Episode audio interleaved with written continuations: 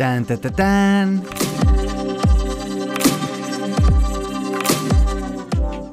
El momento.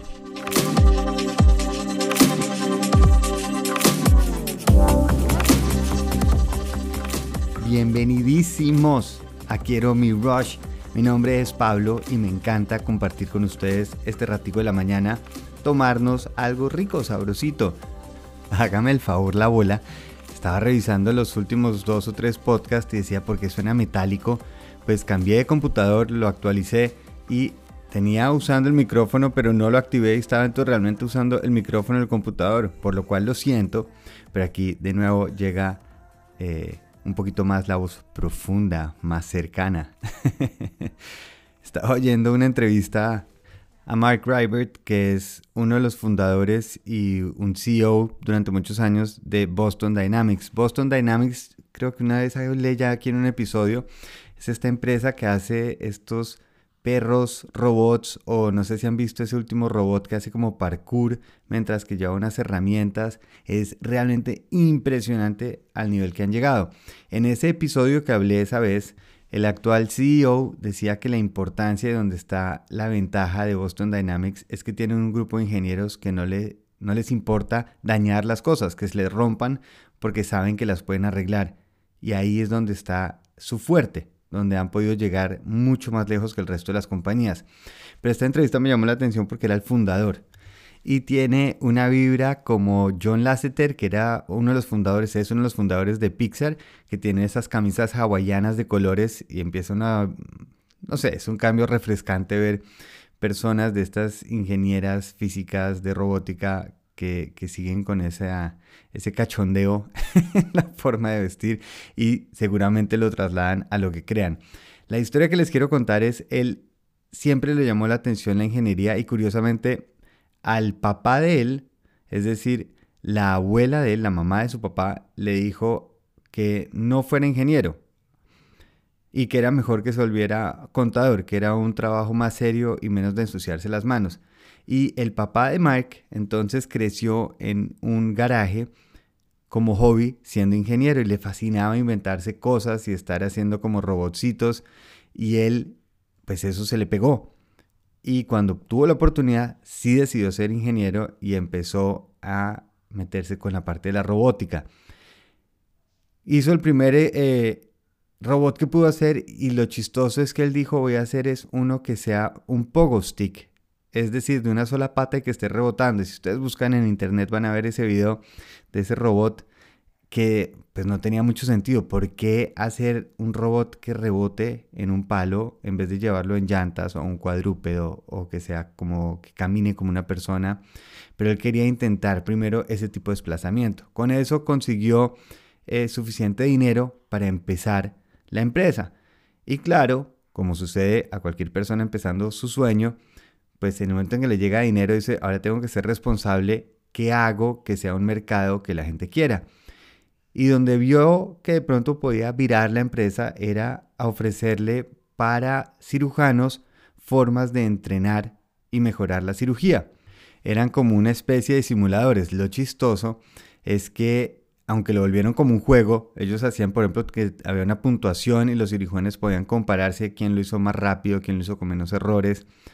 Pero cuando fueron a lanzar el producto, lo curioso es que los cirujanos pensaban que a ellos les deberían pagar porque pues ellos estaban haciendo el trabajo para que mejorara el simulador y al mismo tiempo pues este, en sus inicios Boston Dynamics estaba pensando pues no, realmente los doctores deberían pagarnos a nosotros porque les estamos mejorando su trabajo. El caso es que les dijeron, mire, lo mejor es que salgan a vendérselo a los hospitales, que van a ser los interesados. Y en ese momento se dieron cuenta que no tenían ni la fuerza ni las ganas de montar todo un equipo de marketing para ver cómo llegaban a hospitales.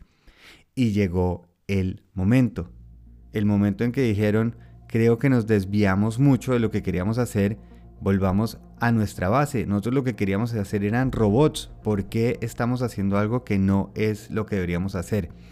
Y definió por completo el futuro de Boston Dynamics. En ese momento volvieron a su magia, a su núcleo, y el resto es historia. Es lo que ya han venido haciendo durante ya bastantes años y están marcando la parada en robótica. Y tal vez en el fondo, por eso también me acordé de John Lasseter en Pixar, porque también cuando Pixar fue comprado por Steve Jobs, ellos empezaron a enfocarse más en hacer entonces avisos para televisión o también empezaron a hacer algunos experimentos en medicina.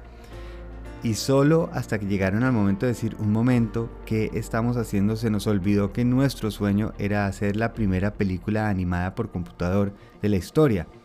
Y en el momento en que decidieron tomar esa decisión ese fue el momento en donde Pixar se convirtió Pixar esto es lo que Seth Godin llama la historia de origen, que es lo que nos fascina ver cuando, por ejemplo, Peter Parker, porque lo muerde la araña, se convierte en Spider-Man. Hay un momento crucial en donde cambia por completo nuestra vida y nos volvemos la persona que realmente queremos ser. Y esa es la invitación de hoy. Hay momentos que nos van a impactar por el resto de la vida. Desde la vez que decidí irme a estudiar cine en España, el día que le propuse matrimonio a Juli, el día que decidí empezar Need My Rush, el día que decidimos venirnos a Alemania, el día que decidí empezar un podcast. Y si uno mira hacia atrás y se da cuenta todos los frutos que ha dado esa semillita, ese único momento en algún lugar, ah, en We Bought a Zoo con Matt Damon, esa película de comprar un zoológico, él habla que uno solo necesita unos 30 segundos de absoluta valentía de absoluta berraquera donde uno actúe sobre algo que es importante para uno, hace un cambio trascendental en lo que somos. Y por eso, si miro hacia atrás, me doy cuenta de lo que se ha logrado por solo un pequeño paso, ese pequeño dominó que empujo, hasta dónde puede llegar todas las otras fichas que me van a llevar. Revisémoslo hoy. Démonos el gusto de ver esos greatest hits, poner ese cassette nuestro ochentero, noventero, 2000, 2010, 2020, revisar esos momentos cúspides y ahora decidir cuál va a ser el siguiente. Pensar, solo necesito 30 segundos, el resto lo voy encontrando en el camino, porque no se trata que este va a ser el paso que me lleva al destino, sino para escoger la dirección, y esos momentos no tienen nada que ver con que sea si fueran en vacaciones, en un lugar épico, en una fecha memorable. No, es en el momento en que decido ya y ahora. Y para eso es esencial decidir cuál es el siguiente momento que tengo que elegir, que tengo que ser partícipe y ponerlo a andar y a marchar.